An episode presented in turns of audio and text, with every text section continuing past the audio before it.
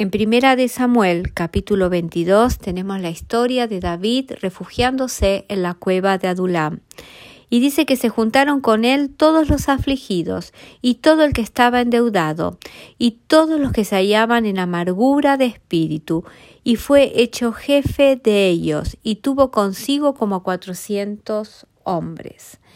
Adulam fue un refugio para David a pesar de su estado de ánimo, de su tristeza que estaba abatiendo su alma, él no se desilusiona.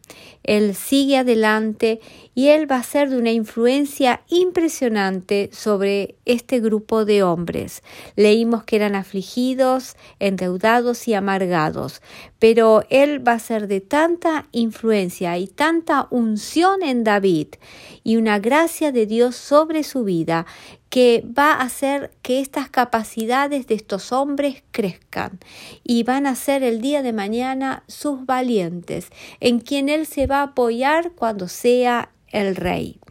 Eh, pasó mucho tiempo en el desierto y en el desierto él estuvo cerca del Señor en los momentos más difíciles donde él en sus salmos nos describe que su tristeza es inmensa que llora hasta quedarse dormido que quiere morirse eh, que está en una aguda depresión él, a pesar de todo eso, él proclama que Jehová es su refugio, que Él es su confianza, que Dios es fiel, que no lo abandona, y en todos sus salmos podemos ver que Jehová es su esperanza y que su confianza está en Él.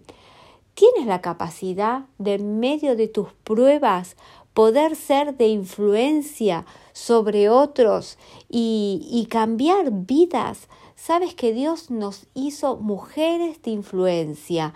Hoy en día que está tan en boga la, la palabra influencer, tener la capacidad de transmitir la confianza, de las personas que nos rodean, que puedan ver en nosotros que somos fieles, que somos leales, que nuestra actitud en el corazón es diferente cuando enfrentamos los problemas y las pruebas. Los valientes de David vieron en él esta persona, vieron una persona de fe, de que lo que hablaba de Jehová era verdadero para él, que los que te rodean puedan ver en ti esa influencia sobre ellos de que Jesús gobierna tu vida. Que el Señor te use en el medio que te ha puesto para ser esa influencia que Dios quiere que tú seas. Que tengas un día bendecido.